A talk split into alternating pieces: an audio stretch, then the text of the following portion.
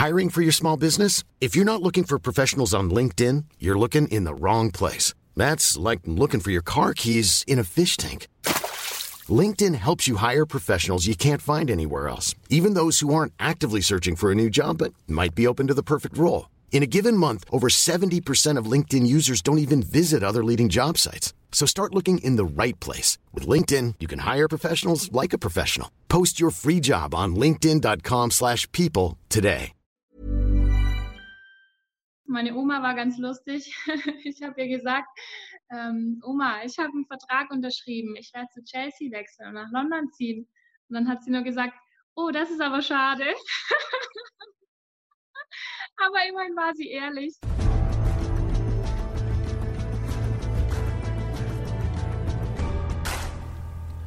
Melanie Leupolz ist eines der Aushängeschilder des deutschen Frauenfußballs und bald auch, noch mehr als sowieso schon, über die Grenzen hinaus, denn sie wird den FC Bayern verlassen und nach London zum FC Chelsea wechseln. Wie ihre Oma darauf reagiert hat, das habt ihr ja eben schon gehört. Sie erzählt aber hier in Extra Time auch ganz genau, was sie so sehr an diesem Wechsel reizt, was sie am FC Bayern vermissen wird und was sie ganz Neues über sich in der Corona-Zeit gelernt hat. Wir sprechen aber auch darüber, wo noch Verbesserungsbedarf im Frauenfußball besteht und ob Deutschland in naher Zukunft mal wieder eine WM gewinnen kann. Ich bin Tobi Lusiak und jetzt viel Spaß bei Extra Time mit Melanie Leupolz. Du hast wenig mit, äh, mit Homeoffice wahrscheinlich am Hut, oder? ja, das wird schwierig. Ähm, nee, wir sind ja schon seit längerer Zeit wieder im Training. Und bin auch ganz froh darüber. Ich meine, jetzt ist ja so ziemlich wieder Normalität eingekehrt, aber trotzdem, dass man halt den ganz normalen Tagesablauf hat, hat ist schon sehr viel wert. Hatte dir sehr gefehlt, so ein normaler Tagesablauf? Ich meine, der, der März und der April wird ja bei dir wahrscheinlich auch relativ außergewöhnlich gewesen sein. Das war ja für alle eine ganz neue Situation irgendwie. Ja, total. Wir sind damals von der Nationalmannschaft zurückgekommen und da war es schon fragwürdig, ob wir überhaupt den Algarve Cup spielen können. Und ähm, als wir dann zurückkamen, dann war wirklich alles komplett ausgenockt und alles geschlossen. Da war dann wirklich Chaos. Ähm, das war natürlich schon erstmal sehr beängstigend und auch sehr ungewöhnlich. Aber ähm, wir hatten dann zum Glück das Glück, dass wir drei oder vier Wochen später eben schon wieder in Kleingruppen trainieren konnten. Mhm. Ähm, aber ansonsten auch diese ersten drei, vier Wochen, ich habe versucht, das Beste daraus zu machen und ähm, ist mir eigentlich auch ganz gut gelungen. Also es war sehr entschleunigend, mal abgesehen von diesen ganzen Reisen, was davor war, ähm, was man eben nicht machen konnte. Man war gezwungen, sich mal auszuruhen und es hat dann schon ganz gut getan. Hast du in dieser Zeit, ähm, wo wir jetzt gerade davon reden, so Dinge über dich gelernt, die du vorher gar nicht wusstest? Also ich habe für mich entdeckt, ähm, ich koche jetzt viel mehr. hast du so Dinge gefunden, die du mehr an dir entdeckt hast?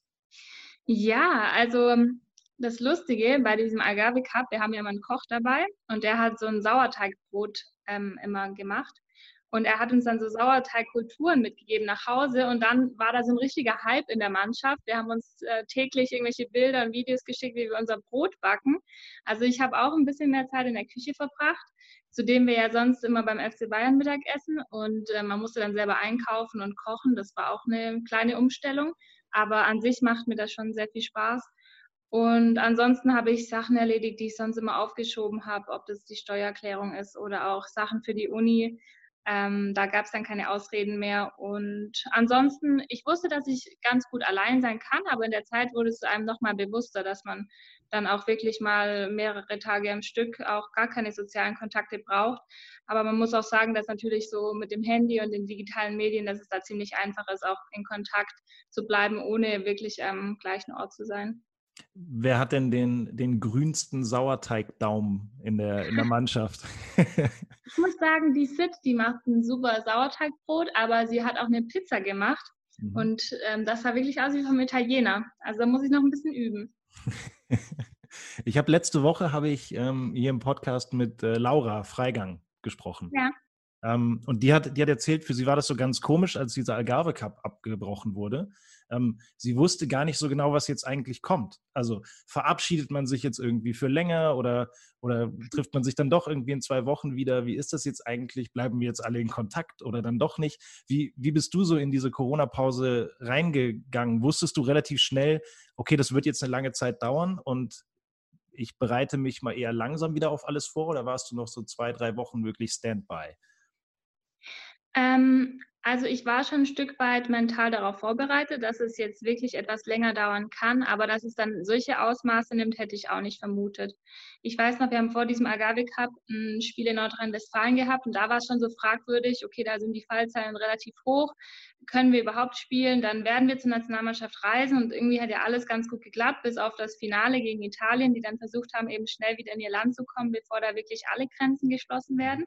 Das war schon merkwürdig und wie gesagt, dann in Deutschland ähm, wurde ja auch alles geschlossen. Ähm, und dass es dann so lange dauert, hätte ich ehrlich gesagt auch nicht gedacht. Hättest du denn gedacht, dass es dann im Umkehrschluss am Ende dann doch wieder so schnell weitergeht mit der Bundesliga, weil jetzt plötzlich, ähm, plötzlich wird wieder gespielt, die Saison ist wieder aufgenommen worden. Ähm, du hattest ja zwischendurch auch mal dich ein bisschen negativer geäußert. Du hast gesagt, du hast Bedenken, Wettbewerbsverzerrung und so weiter. Du wüsstest nicht genau. Wie, wie gehst du jetzt damit um? Wie, wie überzeugt dich das bislang? Ja, also natürlich von Anfang an wollte ich wieder spielen. Das habe ich auch immer gesagt, vor allem jetzt auch mit meinem Wechsel zu Chelsea. Ähm, wollte ich nicht, dass mein letztes Spiel mit Bayern bereits bestritten war. Ähm, auch wie beim FC Bayern, wir wollten auch natürlich wieder Fußball spielen, weil das einfach das ist, was uns Spaß macht. Ähm, ich hatte nur etwas Bedenken aufgrund der ganzen Situation. Es sind ähm, zu wenig Testkapazitäten gewesen. Man wusste noch gar nicht so genau, wie dieses Virus ähm, verbreitet wird. Ist jetzt wirklich über die Luft oder nur Tröpfchen? Also es gab ja immer sehr, sehr viele Fragezeichen und alle waren so ein bisschen überfordert. Deshalb dachte ich ehrlich gesagt nicht, dass wir nochmal den Ligabetrieb diese Saison aufnehmen können. Ähm, mit dem DFB-Konzept hat sich das natürlich dann etwas gewandelt. Ähm, da muss man nur auch sagen, dass es im Frauenfußball halt etwas schwieriger war, das alles umzusetzen, weil bei uns, wir haben drei, vier äh, professionelle Vereine und dann der Rest, ähm, da gehen die Spielerinnen noch Vollzeit arbeiten und ähm, haben sehr viele Schülerinnen, haben nicht die finanziellen Ressourcen, wie jetzt zum Beispiel wir beim FC Bayern mit den ganzen Tests oder dass wir ähm, am Trainingsalltag in drei oder vier verschiedenen Kabinen sein können und so weiter. Also die ganzen Rahmenbedingungen. Da hatte ich etwas Sorge, dass es nicht umgesetzt werden kann. Aber äh, letzten Endes war es immer das große Ziel und ich habe mir auch nie wirklich Sorgen um uns in meiner Mannschaft gemacht, sondern eher so, ähm, wie wollen die anderen Mannschaften das stemmen. Und ähm, man muss schon sagen, dass es eben auch zu Unterschieden kam, ähm, aufgrund der geografischen Lage, aufgrund der Bundesländer, die verschiedene Regelungen hatten. Äh, wir konnten, wie gesagt, relativ früh auch wieder mit dem Mannschaftstraining beginnen, andere deutlich später. Ähm, wir haben auch keine Spielerinnen, die dann wirklich zur Arbeit mussten oder Schülerinnen, die aufgrund des Abiturs nicht die Hotelquarantäne antreten konnten. Wir haben einen relativ großen Kader. Ich sehe jetzt manchmal im Spielberichtsbogen, dass ähm, Mannschaften 14 Spielerinnen im Kader haben. Also sprich elf Spielen, drei sitzen auf der Bank, davon ist aber noch eine Torhüterin, also zwei Feldspielerinnen. Sie dürften aber eigentlich fünfmal wechseln, aber sie haben gar keine Spielerin. Geht gar nicht, ja. also das ist dann alles so ein bisschen schwierig, aber ähm, ich bin einfach froh, dass wir das Privileg haben, dass wir jetzt auch wieder spielen dürfen, dass wir die Saison auch sportlich auf dem Rasen zu Ende tragen dürfen und um unsere Ziele kämpfen dürfen. Und ähm, ich hoffe einfach, dass alle weiterhin gesund bleiben, ähm, dass es weiterhin auch wenig Verletzungen gibt, auch wenn man sagen muss, dass es ähm, jetzt schon die ein oder andere Schwere auch gab, aber die mhm. gibt es ansonsten auch immer. Und ähm, ja, es ist natürlich auch ein Alleinstellungsmerkmal für die deutsche Liga, dass sie das als einzige Liga in Europa bei den Frauen geschafft hat. Ich, ich wollte gerade sagen, ist vielleicht auch ein, ähm, ein, schönes Zeichen für die Bundesliga, ne? auch nach außen so zu zeigen, ähm, bei, bei uns hier in Deutschland, da ist es dann eben nicht nur, dass die Männer-Bundesliga weiterspielt, sondern wir wenden das Hygienekonzept dann auch bei den Damen an und wir spielen die Frauen-Bundesliga auch fertig. Also ich, ich fand das Zeichen ähm, ein sehr positives, gerade nach außen. Total. Also unsere Spiele, die wurden jetzt auch in 16 verschiedenen Ländern ausgestrahlt, was normalerweise auch nicht der Fall ist. Und das äh, hat natürlich schon auch eine Außenwirkung. Wollen wir mal kurz eben auf das Sportliche schauen. Also ihr habt jetzt weitergespielt, ähm, beide Spiele habt ihr gewonnen mit dem FC Bayern. Ähm, du warst jetzt im letzten Spiel, habe ich gesehen, hast nicht komplett gespielt. Bist du eigentlich jetzt wieder, bist du wieder fit oder wie, wie ist dein, dein Gesundheitszustand gerade? Ja, ja, also ich bin ganz fit, total fit. Ähm, ich hatte nur einen doofen Schlag vor dem ersten Spiel aufs Knie gekriegt und es ist ein bisschen vollgelaufen, Flüssigkeit drin und so weiter. Dementsprechend ähm, hat der Trainer natürlich auch wechseln müssen und ähm, die Mädels haben das im ersten Spiel so gut gemacht, dass es erstmal keinen Grund gab, wieder zurückzuwechseln. Ich habe jetzt im letzten Spiel aber 45 Minuten bekommen, also in der Halbzeit eingewechselt. Ähm, war natürlich schön. Äh, natürlich auch ein 5-1 gegen Potsdam. Das ähm, ist auch etwas Außergewöhnliches. Potsdam ist immer ein schweres Spiel. Und ansonsten ähm, müssen wir jetzt natürlich versuchen, auch die restlichen Spiele noch zu gewinnen. Wir haben noch ähm, auch Schwere mit dabei.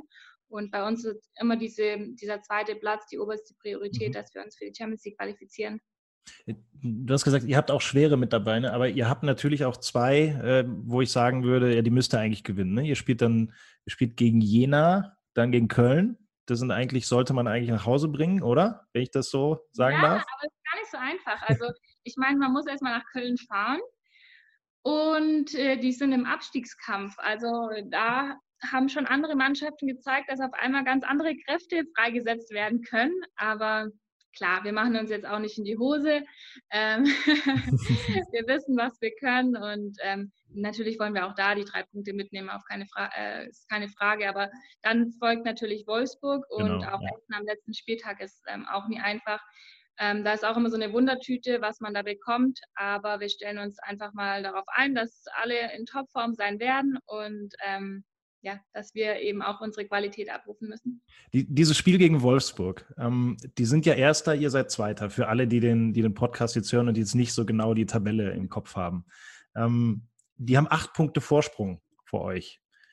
Rechnest du dir eigentlich ernsthaft noch was aus, dass man eventuell, wenn man dieses Spiel gewinnt, dass man noch Meister werden kann? Oder geht jetzt erstmal alles äh, Platz zwei sichern? Weil Hoffenheim ist ja dahinter. Das ist ja auch nicht so weit weg. Ja, also die oberste Priorität hat natürlich der zweite Platz. Der wird auch absolut anfokussiert. Natürlich, wenn man jetzt gegen Wolfsburg gewinnt und ähm, die restlichen Spiele auch gewonnen hat, dann versucht man natürlich gegen Essen nochmal die letzten drei Punkte auch mitzunehmen. Ob es dann letzten Endes trotzdem reichen wird, ist die andere Frage, weil Wolfsburg ist schon sehr, sehr stark, muss man einfach auch so äh, eingestehen. Die sind sehr konstant in ihrer Leistung, haben zwar auch noch den einen oder anderen schweren Gegner, wenn ich jetzt zum Beispiel auch an Freiburg denke, aber an sich ähm, glaube ich, dass die das jetzt schon gnadenlos durchziehen werden kein Bundesliga-Titel für dich zum, zum Abschied wäre dann eigentlich schon schade, oder? Und dann also ja, Geisterspiele, kein, kein Bundesliga-Titel irgendwie. Also könnte ich mir schöner vorstellen, wenn ich nach sechs ja, Jahren den Verein verlasse. Aber trotzdem, wenn ich an die sechs Jahre zurückblicke, die es jetzt dann doch waren und die so super schnell vorbeigegangen sind, war es trotzdem eine schöne Zeit. Und dieser ein oder andere Titel, ähm, Klar wäre es schön, aber letzten Endes bleiben die Erinnerungen mit der Mannschaft und da hatten wir dieses Jahr auch schöne Erinnerungen und die werde ich dann mitnehmen nach London. Du hast ja jetzt dann sechs Jahre in, in München gewohnt. Ähm, ist ja schon eine sehr lebenswerte Stadt, eine schöne Stadt. Gibt es eigentlich auch was so an der Stadt oder vom, äh, vom Leben her hier, was du, was du vermissen wirst? Ich meine, du gehst jetzt nach London. Ne? Das ist jetzt, ist jetzt auch nicht so schlecht, aber was, was wird dir vielleicht an München fehlen? Erstmal hat München ein ganz gutes Wetter. Das mhm. muss man mal sagen. London hat ja jetzt nicht den besten Ruf, aber ich habe auch ein paar Freundinnen, die in London wohnen und die sagen, so schlecht ist es auch nicht. Äh, nichtsdestotrotz, München ist eine wunderschöne Stadt. Also gerade auch die ganzen Seen und Berge, die im Umland mhm. sofort zur Verfügung stehen, das ist schon einmalig. Und natürlich auch meine Familie, die wohnt nur anderthalb Stunden entfernt von München, da kann man auch mal schnell vorbeifahren. Das ist schon auch viel wert und ähm, das wird mir dann auch ein Stück weit fehlen. Ansonsten die Stadt, nach sechs Jahren kennt man sich einigermaßen gut aus man hat so seine Lieblingsplätze und ähm, wird die schon auch missen, aber ich meine, es ist jetzt auch nicht aus der Welt. Die Verbindung ist auch ganz gut von München nach London und ich freue mich auch einfach, diese neue Stadt dann kennenzulernen und ich bin immer sehr gern im Erkunden, auch von neuen Plätzen, neuen Restaurants und da habe ich, wie gesagt, auch schon Freundinnen, die mir dann das eine oder andere auch zeigen werden. Deshalb freue ich mich auch einfach auf diese neue Stadt. Deine Familie wohnt im Allgäu, oder? Die, genau. die wohnen noch im Allgäu. Musstest du da eigentlich irgendwie irgendjemanden das mal genauer erklären, warum du jetzt so weit weggehst zum Fußballspielen? Hat da mir jemand gefragt, so wie München ist doch auch schön, bleib doch. ja, klar, das kommt schon ab und zu. Aber wenn man dann erklärt, dass man diese Auslandserfahrung auch mitnehmen möchte, die einem der Fußball eben auch bietet, dann ähm, hat es auch relativ schnell jeder verstanden. Und vor allem dann, wenn ich gesagt habe, dass es ja nicht für immer ist, dass ich ja irgendwann auch mal wieder zurückkommen werde. ähm, beziehungsweise auch mit dem Fußball aufhören werde, dann waren sie schon etwas beruhigter. Meine Oma war ganz lustig. ich habe ihr gesagt, ähm, Oma, ich habe einen Vertrag unterschrieben, ich werde zu Chelsea wechseln und nach London ziehen. Und dann hat sie nur gesagt, oh, das ist aber schade. aber immerhin war sie ehrlich. Ja. Das ist echte Vorfreude, ne? Echte, da freut sich jemand. Ja, aber ich habe dann gesagt, sie kann mich ja besuchen kommen und ich organisiere einen Flug und hole sie am Flughafen ab und so. Und dann, ähm, jetzt erzählt sie in jedem Telefonat immer so, wann kann ich nach München kommen? Wann ziehst du jetzt, äh, nach, nach London kommen? Wann ziehst du um? Und so. Also, es ist ganz nett. Würde ich mit, äh, mit meiner Oma, glaube ich, erstmal so eine, so eine Tour in so einem Doppeldeckerbus quer durch London machen irgendwie. Ja, genau, irgendwie so was Typisches muss man auf jeden Fall machen, das stimmt. Hat sich Timo Werner bei dir mal gemeldet und sich nach Chelsea erkundigt? Nein, ich wüsste aber auch nicht warum. Also ähm, ja, wir werden wahrscheinlich das gleiche Trainingsgelände haben, aber die Frauen, ich war schon dort, die sind auch ein bisschen separater. Ähm, aber man wird sich bestimmt mal irgendwann über den Weg laufen. Aber ich denke, der hat da ganz andere Kontakte, die er besser fragen kann. Du hast gerade schon gesagt, man, man hat da schon Kontakte mit den Männermannschaften. Ist es näher zusammen als äh, beim FC Bayern, wo ihr ja am Campus seid und die Jungs an der, an der Säbener Straße? Ist es enger bei Chelsea? Ja, genau. Also in Cobham, in diesem Trainingscenter, da ist die Akademie. Das heißt, da sind die Jugendspieler, die Männermannschaft, die Frauenmannschaft und ähm, alle haben so ihr eigenes Gebäude, aber äh, mir wurde jetzt auch gesagt, wenn wir mal die Facilities von den Männern brauchen, wie zum Beispiel den Pool, dann können wir einfach rüber in das andere Gebäude gehen. Ich glaube auch, dass das Essen, das Restaurant wird zusammen sein. Ähm, aber ja, als ich da dort war, ist auch ein Corona-Fall bei deren Männermannschaft dazwischen gekommen und dann konnten wir das nicht mehr besichtigen. Deshalb wird es dann doch noch ein Stück weit neu sein. Aber wir hatten einmal eine Champions League-Reise mit Bayern dorthin und dann haben wir auch auf dem Trainingsgelände trainiert und die Bedingungen waren schon sehr, sehr gut. Weißt du eigentlich den genauen Zeitpunkt, wann dein Wechsel ähm, stattfinden wird, wann, wann der Vertrag dann greift? Weil, ähm, also durch die Pandemie ist ja einiges jetzt verschoben. Ihr seid ja auch eigentlich noch in der Champions League die wird dann irgendwann zu Ende gespielt. Kannst du die mit Bayern dann eigentlich noch spielen oder bist du dann schon in London? Ja, das ist so. Danke für die Salz in die Wunde. Ähm, nee, die Champions League werde ich nicht mehr spielen können. Mhm. Ähm, die wird Ende August ausgetragen, also mhm. voraussichtlich, es ändert sich ja gerade alles täglich. Aber es soll so sein, dass dann die acht Mannschaften sich in Wien, wird es glaube ich sein, wo eben auch das Finale stattgefunden hätte, ähm, sich treffen und dann dort die Spiele ausspielen, ohne Hin- und Rückspiel, sondern nur mit einem Spiel eben. Und mein Vertrag bei Chelsea, der greift ab dem 1. Juli. Und dadurch, dass die Champions League im August gespielt wird, kann ich da nicht mehr mitspielen. Die Bayern dürfen dann aber, ich glaube, fünf neue Spielerinnen, die sie jetzt verpflichten werden, mit in den Champions League-Kader nehmen und werden dann hoffentlich um den Titel mitspielen, werden ihn gewinnen und dann werden sie mir hoffentlich auch die Medaille zuschicken. Du kommst dann für die, für die Party, die Nach-Corona-Party auf dem äh, Marienplatz wahrscheinlich nochmal nach München. Ja, das, das wäre eine Reise wert. Du hast gerade eben schon mal so gesagt, diese, diese Auslandserfahrung reizt dich. Du würdest da gern mal irgendwie für ein, zwei, drei Jahre hin. Ähm, was, was ist genau da das dran, was dich, was dich dazu bewegt, jetzt hier alles abzubrechen und nach London zu gehen? Also was sind die Erfahrungen, die du, die du sammeln willst? Ja, also der Wunsch, der bestand schon immer der Fußball, der bietet einem eine Möglichkeit, dass man ins Ausland gehen kann und man hat direkt Anschluss. Also ich glaube, wenn ich nach meiner Karriere sagen würde, ich gehe jetzt einfach mal ins Ausland und arbeite da, klar, man hat da auch seine Arbeitskollegen, aber man kommt in diese Fußballblase direkt rein und man wird aufgenommen, man hat gleich eine neue Mannschaft, man hat gemeinsame Ziele und ich glaube, das erleichtert einem sehr viel. Man kann so eine Erfahrung für eine begrenzte Zeit mitnehmen, also je nachdem, wie lange eben der Vertrag ist. Und ich hoffe mir natürlich, dass ich durch das englische Spiel, der Fußball ist ja doch ein bisschen mhm. anders, dass ich mich da auch nochmal weiterentwickle, dass ich ähm, mich anpassen muss an andere Trainingsgewohnheiten und Herangehensweisen, dass ich vielleicht auch nochmal einen anderen Blick auf den Fußball bekomme und natürlich auch auf die zwischenmenschliche Kontakte. Also Chelsea hat für mich eine sehr interessante Mannschaft mit großen Spielerpersönlichkeiten und auch generell, wenn ich jetzt vom Staff kennengelernt habe, ähm, sind alle sehr freundlich und hilfsbereit und einfach, dass man da auch seine Kontakte knüpft und sich auch auf menschlicher Ebene austauschen kann und weiterentwickeln kann. Und ähm, ja, ansonsten natürlich auch die Sprache, was mir dann hoffentlich in meinem Berufsleben danach auch weiterhelfen wird, wenn ich fließend Englisch spreche. Mhm. Und ansonsten, ich mag es auch immer gern, einfach was komplett Neues zu machen. Also ich habe jetzt auch sechs Jahre hier in München gelebt, aber ich habe in vier verschiedenen Wohnungen gelebt. Also ich mag es gern umzuziehen und mich so neu zu erkunden, in der neuen Gegend neue Sachen herausfinden und ähm, ja, deshalb da ich jetzt in allen Stadtteilen sozusagen war, ist mir nichts anderes übrig geblieben.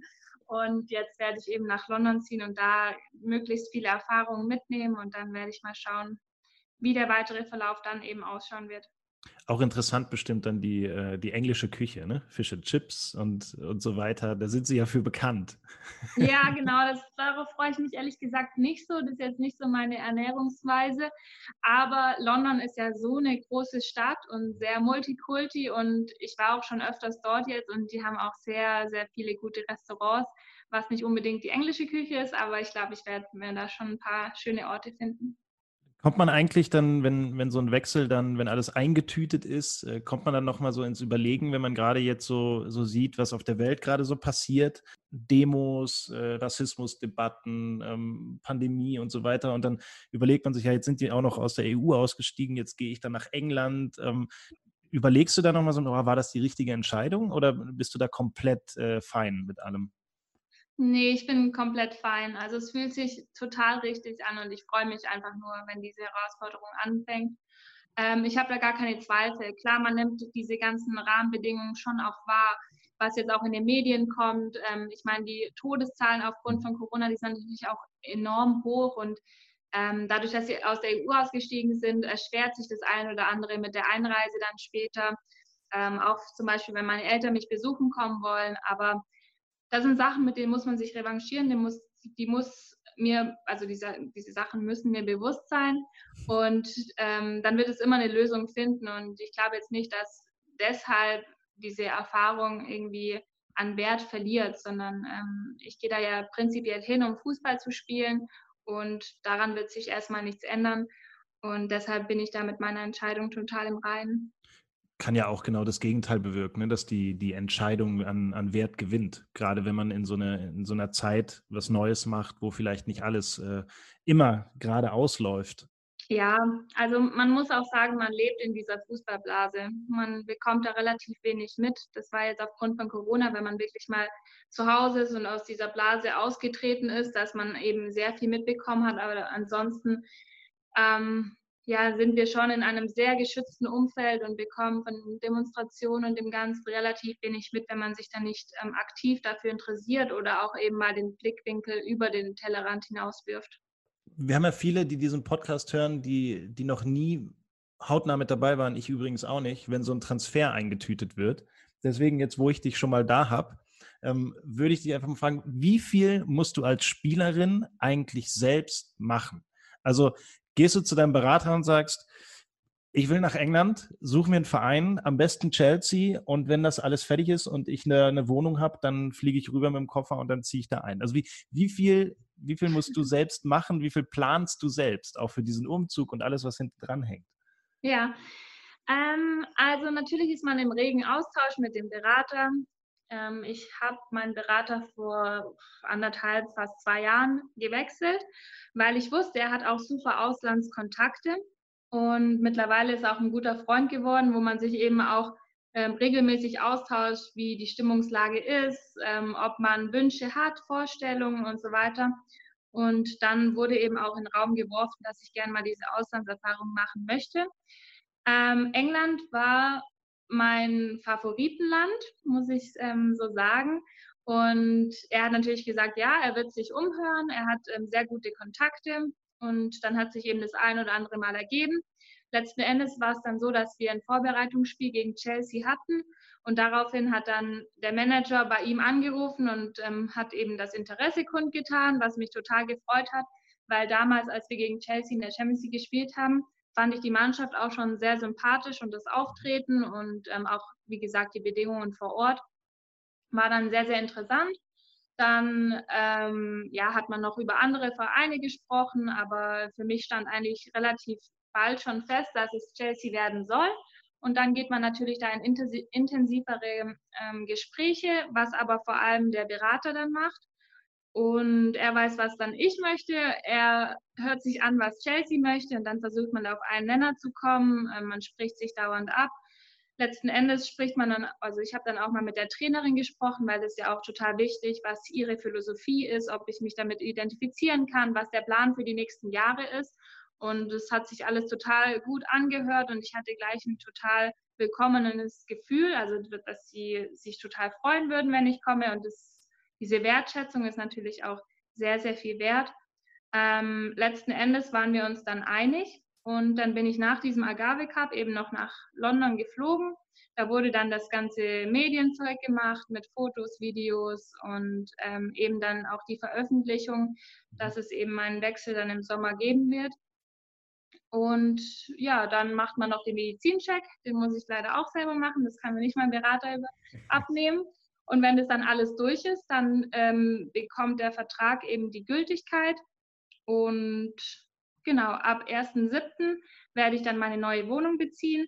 Da hat mir der Verein ähm, angeboten, dass sie mir helfen werden, aber ich bin da immer sehr ungeduldig und ich möchte ja auch selber wissen, wie der Wohnungsmarkt ist, auf was ich mich einstellen kann, was man für sein Geld bekommt. Und letzten Endes weiß ich ja auch am besten, was ich für wichtig erachte in meiner Wohnung. Deshalb habe ich mich da selber auf die Suche gemacht und ähm, habe dann mit verschiedenen Managern von diesen ganzen Wohnungen eben geschrieben. Dann haben sie mir Videos geschickt, weil eben eine Besichtigung nicht möglich wäre. Das hatte, hätte sonst der Verein übernommen. Aber letzten Endes beziehe ich jetzt eine Wohnung, wo ich nur per Video besichtigen konnte und die ganze Vertragsabwicklung wurde da auch digital durchgeführt. Also ganz unkompliziert und das ist so der Stand der Dinge. Jetzt fehlt nur noch ein Auto mit dem Lenkrad auf der falschen Seite. hast, hast du schon mal geübt, links zu fahren? Nee, ehrlich gesagt nicht. Und das wird auch eine große Umstellung, glaube ich. Aber die größte Angst ist eigentlich, dass ich alleine auf der Straße sein werde. Mhm. Ich glaube, sobald ich ähm, eben verschiedene Autos auf der Straße oder Kreuzung sein werden, dann kann man denen folgen. Aber wenn man mal ganz allein ist, dann wird es, glaube ich, echt schwierig, dass man sich das immer wieder ins Gedächtnis ruft, dass man jetzt auf die andere Seite muss. Es gibt so Landstraße, Kreuzung und keiner ist da außer dir. Und dann, glaube ich, kommt man ins Überlegen. Genau, total. Oder auch was ganz komisch ist, ist, wenn man den Kreisverkehr in die falsche Richtung mhm. fährt. Ich wünsche dir viel Glück. Hast du da schon mal Erfahrung gemacht? Ich bin einmal in England Auto gefahren ähm, einen Nachmittag, hatte aber jetzt auch nicht so das Gefühl, dass ich das komplett beherrsche. so. Okay, aber es ist nicht schief gegangen. Es ist nicht schief gegangen. Nee, ich glaube, wenn, wenn man vorsichtig ist, dann, äh, dann geht das schon. Wahrscheinlich kommt man da auch easy rein. Das ist ja genau wie mit einer Sprache. Ne? Also ich glaube, da kann man auch da muss man sich nicht zu viele Sorgen machen. Ich würde mir mehr Sorgen machen über eine Wohnung, die ich nur im Video gesehen habe. ja, vor allem, wir haben ja alle Teppichboden. Das war eigentlich meine größte Sorge. Ich meine, im Wohnzimmer habe ich jetzt einen Laminatboden, aber in den Schlafzimmern ist Teppichboden. Der wird jetzt aber zum Glück nochmal ähm, professionell gereinigt und davor haben Ärzte darin gewohnt. Die waren wohl auch sehr ordentlich und steril. Also okay. ich hoffe, dass alles gut wird. Ich vertraue da jetzt einfach den Menschen dort vor Ort letzten Endes ist der Mietvertrag für ein Jahr, sonst muss ich halt nochmal umziehen. Aber ich bin da immer sehr positiv gestimmt.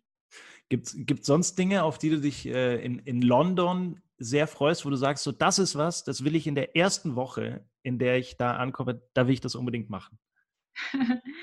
ähm, nein, nicht speziell. Also was, was sehr Schönes ist, ist, dass ähm, zwei Spielerinnen, mit denen ich letztes Jahr noch bei Bayern gespielt habe, die sind jetzt zu Arsenal gewechselt und ich meine, das sind 45 Minuten dann von meiner Wohnung und dass ich die dann öfters sehen werde, darauf freue ich mich wieder sehr. Ähm, wir haben immer zusammen abends gekocht und uns gemütliche Abende gemacht und ähm, das war immer sehr schön. Also das ist mit das Erste, was ich dann machen werde, wenn ich in London angekommen bin, die erstmal besuchen gehen. Du, du studierst ja auch äh, Wirtschaftspsychologie, oder? Ja. Kann, kannst du das von da eigentlich dann noch weitermachen oder machst du eine Pause oder wie, wie ist der Plan? Nee, das ist ein Fernstudium. Also ich war noch nie an meiner Uni vor Ort. Ähm, das finde ich sehr schade, weil ich würde gerne an einer staatlichen Uni studieren, wo man auch äh, Anwesenheitszeiten hat oder Präsenzphasen. Aber das ist mit dem Fußball leider nicht zu kombinieren, weil sonst hätte sich das alles ins Un Unermessliche gezogen mit der Studienzeit.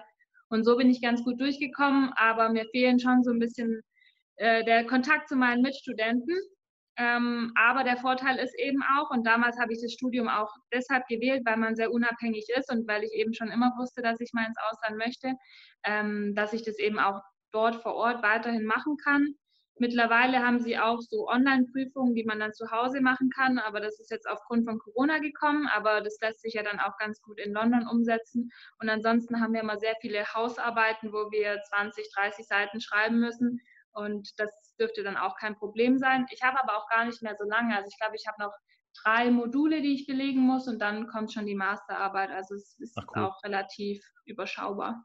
Was ist denn der Plan eigentlich danach? Was macht man mit äh, Wirtschaftspsychologie? Ja, also ich bin relativ breit aufgestellt. Ähm, ich habe zuerst mal einen Fachwirt in Sportmarketing gemacht und dann mein Bachelor war BWL und Management. Damit habe ich diese ganze BWL-Schiene eben abgedeckt. Und jetzt der Master war Wirtschaftspsychologie, Management und Leadership. Und da sehe ich mich schon auch so ein bisschen. Also ähm, ich habe mich dann spezialisiert auf so Personalführung und speziell in Organisationen, dass man eben das Beste aus seinen Mitarbeitern rausholen kann, wie man sie motivieren kann. Und es lässt sich natürlich auch gut auf den Fußball übertragen, weil ich könnte mir nicht vorstellen, mal Trainerin zu werden, aber zum Beispiel in das Management von einer mhm. Mannschaft zu gehen und eben ähm, ja, das Ganze so zu leiten und äh, zu managen, das finde ich total spannend. Oder aber natürlich versuche ich mir auch schon Kontakte zu Adidas aufzubauen, mhm. ähm, wo ich ja auch mittlerweile ganz gute, einen ganz guten Draht habe. Und letzten Endes wird sich dann zeigen, wo die Reise hingeht. Was mir nur mal wichtig war, dass ich eben nicht Sportmarketing oder Sportmanagement studiere, sondern dass ich da relativ breit aufgestellt bin und eben in alle Bereiche dann auch mal gehen kann, um relativ flexibel zu sein. Du, du hast gerade eben mal so einen Halbsatz gesagt, als, als du über Studium gesprochen hast, dass dir so der, der Kontakt zu, zu Mitstudenten eigentlich fehlt, das aber wegen des Fußballs nicht geht, einfach. Ähm, Gibt es so Dinge, ähm, wo du sagst, boah, das, das geht mir so ein bisschen ab, Dinge, die du einfach verpasst, in Anführungszeichen, weil du, weil du Profisportlerin bist? Ja, also ich führe schon einen relativ professionellen Lebensstil, würde ich jetzt mal so behaupten. Da verzichtet man schon auf das eine oder andere. Aber letzten Endes hat man es immer gern getan. Also auch damals, wenn die Freunde ähm, das erste Mal feiern gehen oder dann jedes Wochenende feiern gehen und man sagen muss, nee, ich habe am Wochenende ein Spiel, ich kann nicht mitkommen, da ist man schon erstmal so auf Entsetzen gestoßen. Aber für mich war es immer der richtige Weg und ich habe immer die Priorität dann eben gesetzt, dass ich auch im Fußball ähm, gute Leistungen abrufen kann. Das war mir immer sehr viel wert und dann haben sich auch die wahren Freunde rauskristallisiert, die dann auch dafür Verständnis hatten. Und ähm, ja, mittlerweile ist es einfach zur Normalität geworden. Trotzdem freut man sich dann nach der Karriere auf das eine oder andere, was man jetzt eben nicht ganz so umsetzen kann, wie zum Beispiel mal für mehrere Wochen irgendwo hinreisen oder so. Bei uns sind die Sommer- und Winterpausen immer sehr eng getaktet. Da lohnt es sich immer kaum, weitere Reisen vorzunehmen und dass man da so ein bisschen was von der Welt sehen kann und vor allem nicht, dass man weiß, okay, ich habe meinen Laufplan, ich muss jetzt jeden Morgen erstmal eine Stunde laufen gehen und dementsprechend muss ich mein Hotel raussuchen, es muss ein Gym drin sein und so weiter. Also ähm, das ganze Leben ist schon sehr auf den Fußball ausgelegt, aber wie gesagt, man macht es ja auch gern, weil es die Priorität ist, es ist der Beruf und auch die Leidenschaft, aber trotzdem freut man sich dann auch, wenn dann mal andere Zeiten kommen, wo man auch nicht die ganze Zeit im Hotel sitzen muss. Also ähm, Reisen ja, aber dieses fußballbedingte Reisen, das ist dann doch zu unterscheiden. Also viele sagen immer, du kommst auf der ganzen Welt rum, du hast schon so viel gesehen, aber letzten Endes sieht man immer nur den Flughafen, das Hotel und den Fußballplatz und arg viel mehr bekommt man da gar nicht mit. Wie war das eigentlich äh, früher, als du angefangen hast? Ich meine, du hast ja als, als kleines Mädchen schon angefangen, Fußball zu spielen. War das immer für dich auch ein Ziel, das irgendwann mal beruflich zu machen? Oder hat sich das irgendwann dann, dann so ergeben, wo du vielleicht gemerkt hast, boah, ich bin eigentlich ziemlich viel besser als viele andere? ähm, damals, als ich angefangen habe, war ich fünf Jahre alt oder vier, ich weiß schon gar nicht mehr, und habe dann, bis ich 14 war, mit Jungs zusammengespielt. Und das war schon eine sehr prägende Zeit. Aber es stand von Anfang an immer der Spaß im Fokus. Und auch bei meinen Eltern, die haben mich immer unterstützt, aber die haben nie Druck in jeglicher Hinsicht ausgeübt und haben eher immer so gefragt, macht es dir wirklich noch Spaß? Und die ganzen blauen Flecken, ähm, möchtest du nicht damit aufhören oder willst du es weitermachen? Ich habe immer gesagt, ja, ich möchte es weitermachen, das macht mir so viel Spaß und ich habe den ganzen Tag auf dem Bolzplatz verbracht und ähm, habe eigentlich nie daran gedacht, was später mal kommen kann. Also man entwickelt da so einen Ehrgeiz, den habe ich von meinen Eltern mitbekommen und man möchte immer besser werden, aber ich habe nie wirklich daran geglaubt, dass ich meine Nationalmannschaft spielen werde. Das war so, ähm, ich komme aus Ratzenried, von der sozusagen Kuhweide habe ich Fußball gespielt und diese Nationalmannschaft, die war so weit weg und dann kommt man aber in den einen oder anderen Förderkreis, auch vom Bodensee, dann Württembergischer Fußballverband und dann das erste Mal, als man in die Nationalmannschaft eingeladen war, das war schon so ein Riesenhighlight. Da war ich 15 und da haben dann Spielerinnen, die schon diese Erfahrung hatten, äh, gemeint, ja, du musst jetzt lernen, wie man Autogramme gibt. Und dann saß ich so im Bus und ich so, wie, wer will denn ein Autogramm von mir? Also das war so, völlig noch total weit weg und ähm, ja, dann durchläuft man so die Jugendnationalmannschaften und dann natürlich, je älter man wird, desto größer wird dann schon das Ziel, es eben auch bis in die A-Nationalmannschaft zu schaffen. Dann auch der Sprung nach Freiburg ähm, in die Bundesligamannschaft und als ich dann da auch sehr, sehr viel gespielt habe und Erfahrungen sammeln konnte, dann nach München und so weiter. Also es hat sich irgendwie so ergeben. Ähm, ich würde nicht behaupten, dass von Anfang an der Wunsch oder der Wunsch vielleicht schon, aber der Glaube daran, dass es dann wirklich so weit kommen kann, da war, aber den entwickelt man dann so mit jedem Schritt, den man macht. Jetzt hast du ja eine ganze Menge Schritte gemacht, bist ja eigentlich schon, kann man sagen, so auch eins der Aushängeschilder der mhm. deutschen, mhm. deutschen Nationalmannschaft. Du, du, grinst das jetzt so weg, ne? wolltest du eigentlich, wolltest du eigentlich nie sein, oder? Oder es kommt so mit? Ja, also nicht sein wollen ist das Falsche. Es war schon, ist, also hätte man gesagt, du wirst mal deutsche Nationalspieler, dann hätte ich gesagt, oh ja, auf jeden Fall. Aber ähm, das war so weit weg, also so vom Land und dann hat man ja den einen oder anderen Skeptiker auch und sagt so, ja, gut, ähm, da spielt sie jetzt noch ganz gut mit, aber je höher es dann geht, desto dünner wird die Luft und so weiter. Und dann denkt man schon so mal so, ja, okay, vielleicht ist es auch die Wahrheit letzten Endes war es auch immer gut, dass die Eltern auch Priorität auf die Schule gesetzt haben, dass man da wenigstens ein zweites Standbein auch hatte. Aber ähm, ja, natürlich bin ich jetzt total stolz und glücklich, dass ich mein Land vertreten darf. Ist da auch so ein bisschen, so ein bisschen Druck da drauf? Ich, ich, denke in erster Linie so an die, an die Öffentlichkeit, die auch mit diesem Status, den du jetzt mittlerweile hast, die, die da einfach mitkommt. Also du bist jetzt eine öffentliche Person, du bist prominent, glaube ich, kann man schon sagen. Du musst auch das, du musst auch das ein oder andere Autogramm mittlerweile geben, wirst du dich auch dran gewöhnt haben. Also ist, ist da Druck drauf dann für dich persönlich oder ist das für dich so eine ganz natürliche Geschichte? Nein, da ist überhaupt kein Druck drauf. Also in München, da werde ich vielleicht einmal in zwei Wochen angesprochen, wenn ich irgendwo auf der Straße bin, aber sonst interessiert sich da keiner für und es ist auch nicht so, dass wir so bekannt sind. Also ich würde uns jetzt nicht als Prominente äh, beschreiben, auf keinen Fall. Ich finde es immer viel schöner, wenn man kleine Mädchenaugen oder mhm. Kinderaugen sieht, die sagen, du bist mein Vorbild und kann ich ein Autogramm mit dir haben, also zum Beispiel jetzt nach dem Spiel. Das finde ich immer total cool und schön und ähm, ja, dass sie dann so ein Strahlen in den Augen haben und dann denke ich mir immer, ja, früher habe ich auch so die aktiven Spieler dann angeschaut oder Spielerinnen und ähm, Autogramm gefragt und jetzt auf einmal fragen die mich. Also es ist immer noch so ein bisschen merkwürdig, aber es ist total schön und wenn sie dann sagen, sie möchten auch mal so werden wie ich, dann ähm, ja, geht einem natürlich das Herz auf und macht einen unglaublich stolz. Sind es eigentlich mittlerweile mehr Autogramme oder mehr Selfies oder irgendwelche TikTok-Dances oder so, die du, die du dann machen also, musst? Mit TikTok müssen sie mir nicht kommen. da bin ich die falsche Ansprechpartnerin. Aber Selfies, na klar, mittlerweile schon sehr, sehr viele.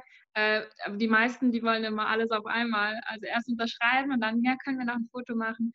Ähm, letzten Endes macht man das ja auch gern. Bei uns sind die Zuschauerzahlen ja auch echt überschaubar und die muss man dann auch pflegen und wertschätzen. Hat sich das Ansehen des Frauenfußballs ähm, geändert, seit ähm, du ein kleines Mädchen warst, im Vergleich zu den kleinen Mädels, mit denen du jetzt äh, Selfies machst?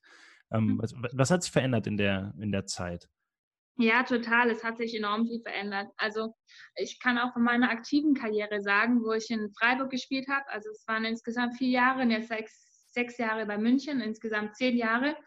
Ähm, selbst da hat sich schon sehr viel getan. Also speziell auch die Strukturen der Vereine. Ähm, früher war es üblich, dass ein Physio einmal oder zweimal die Woche kam und mhm. mittlerweile sind zwei Physios bei jedem Training. Also das ist schon mal so ein, so ein Parameter oder auch das Finanzielle, ähm, zudem auch die Möglichkeiten, Spiele von uns anzuschauen, ob das im Livestream oder im Fernseher ist. Also da entwickelt sich schon sehr, sehr viel.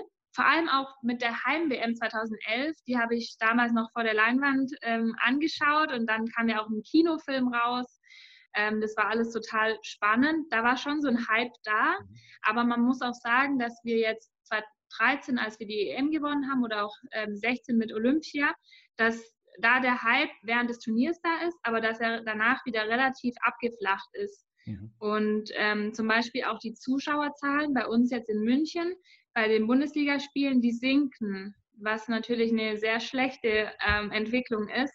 Und ich glaube schon auch, dass man da so ein bisschen in der Liga ein Auge drauf werfen muss, weil andere europäische Ligen, die ähm, ja, sind gerade so auf dem Vormarsch, investieren sehr viel, ähm, lassen auch mal die Spielerinnen in den Männerstadion vor 40, 50.000 Zuschauern spielen.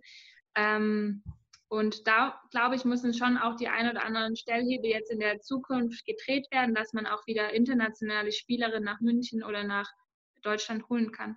Was, was meinst du ganz konkret, was man, was man machen kann, um den Frauenfußball in Deutschland noch so ein bisschen nach vorne zu bringen, die Liga weiter nach vorne zu bringen? Ja, also das Grundsätzliche ist für mich immer, dass es bei den Strukturen und Bedingungen anfangen muss. Ähm, zum Beispiel in England ist es so, dass die Lizenzvereine auch Frauenmannschaften führen. Und das ist natürlich schon mal ein riesengroßen Vorteil, weil wir Frauen, wir können uns nicht selber finanzieren durch die Einnahmen durch äh, Zuschauer oder Merchanding, Merchandising. Genau, Einnahmen, war mal weg das Wort. Ähm, Genau, wir sind einfach angewiesen auf den Support der Männermannschaften, wenn wir eben so eine große Außenwirkung haben wollen. Und letzten Endes muss man erstmal Bedingungen schaffen, die professionell sind, dass vielleicht die Spielerinnen nicht mehr arbeiten gehen müssen, Vollzeit, weil die können dann abends um 19 Uhr trainieren und das hat ja auch so ein bisschen dann Charakter von einer Männer-Kreisligamannschaft. Und dass da dann so ein paar Prozentpunkte an der Leistung fehlen, das ist ja auch ganz äh, verständlich und üblich.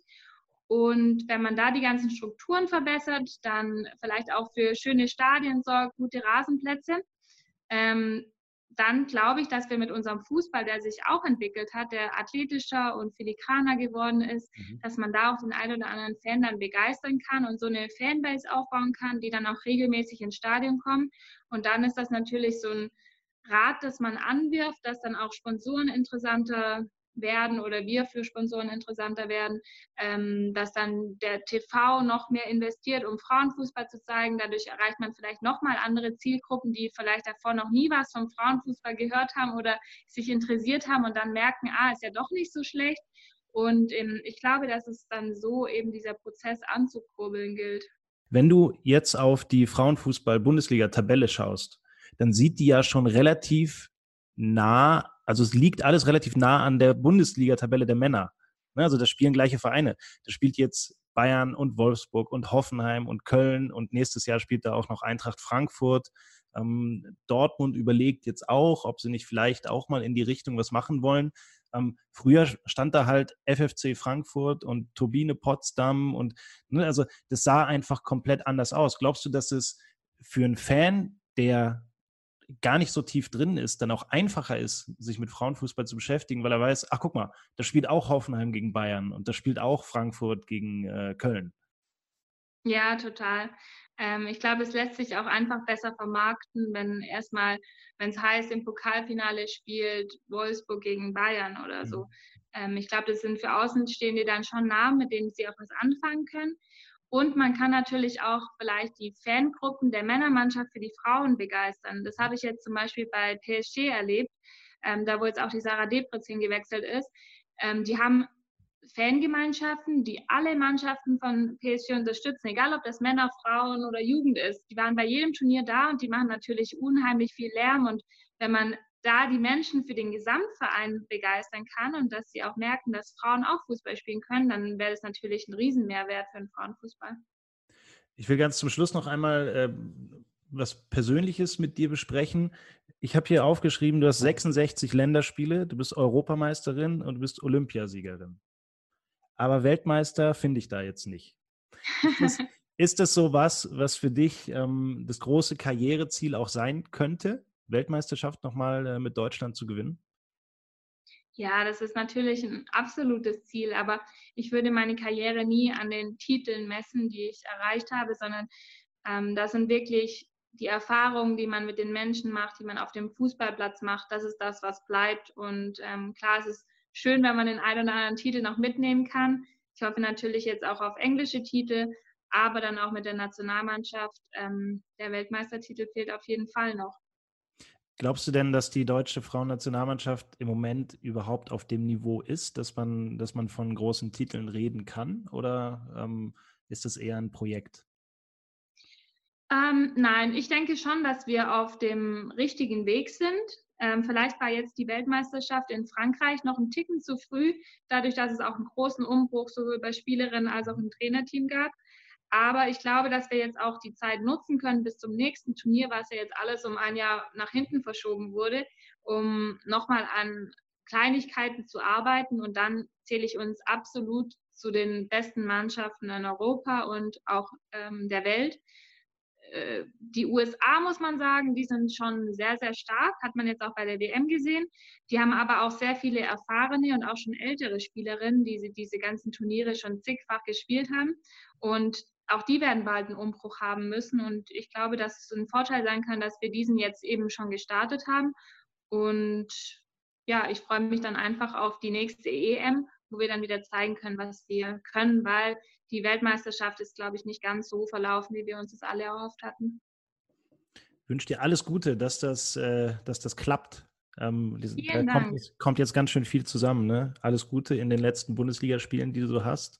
Ähm, viel Glück beim Umzug ähm, ich hoffe, dass die Wohnung passt, die du dir nur über Video angeschaut hast. das hoffe ich auch.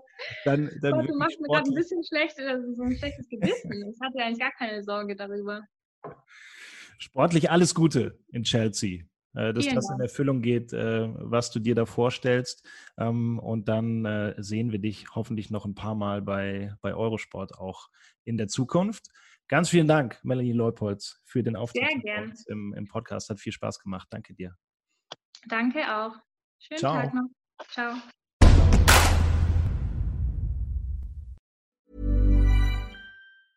Mom deserves the best, and there's no better place to shop for Mother's Day than Whole Foods Market. They're your destination for unbeatable savings, from premium gifts to show-stopping flowers and irresistible desserts. Start by saving 33% with Prime on all body care and candles. Then get a 15-stem bunch of tulips for just $9.99 each with Prime. Round out Mom's menu with festive rosé, irresistible berry chantilly cake, and more special treats. Come celebrate Mother's Day at Whole Foods Market.